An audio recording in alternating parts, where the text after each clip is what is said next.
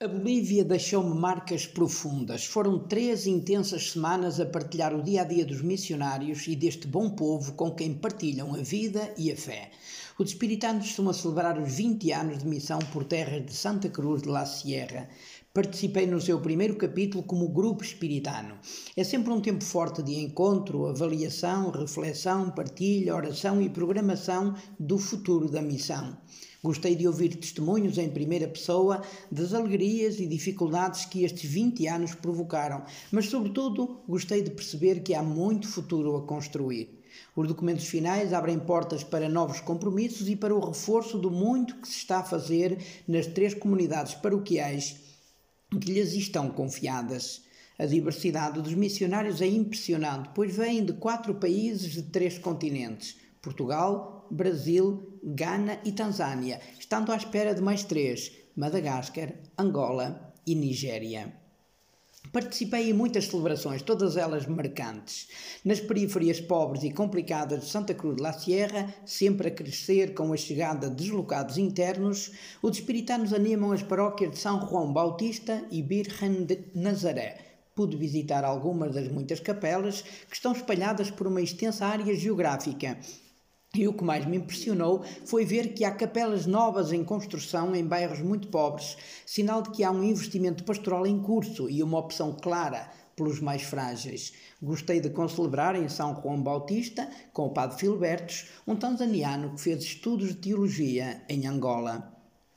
Buena Vista, a 100 km de Santa Cruz, porta de entrada do enorme Parque Natural do Amboró, acolheu-me na maioria dos dias. Ali pude participar em celebrações em diversas comunidades, sempre a acompanhar o Padre Márcio, o pároco. São muitas as capelas, estando a mais distante situada a 42 quilómetros de terra batida. O clima é muito agressivo, marcado por um calor insuportável e por chuvas torrenciais. Fomos a São Isidro do Aitu, onde uma comunidade grande e ativa tem missa todos os domingos.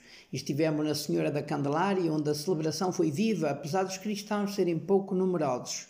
Em São Javier, fomos surpreendidos pela ausência de fiéis, justificada mais tarde pelos bloqueios na estrada. Em São Miguelito, reúne-se uma comunidade pequena.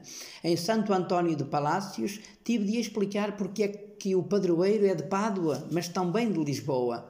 Momento mais complicado foi a ida à Vila Diego, a 27 km de Buena Vista. Choveu e o caminho tornou-se um mar de lama. Antes, para lá chegar, era preciso passar a val sete vezes o mesmo rio. Agora, há algumas pontes, mas ainda é necessário passar o rio uma vez. Não atolamos, mas tivemos de ajudar a rebocar um carro atolado. A missa tinha muitas crianças e adolescentes por causa da catequese. Marcou-me particularmente uma das Eucaristias, a que celebramos na comunidade de Virgen del Carmo. Foi de noite. Chegámos à aldeia depois de percorrer uma picada agreste. É uma povoação a nascer, com algumas pequenas casas semeadas no meio da floresta.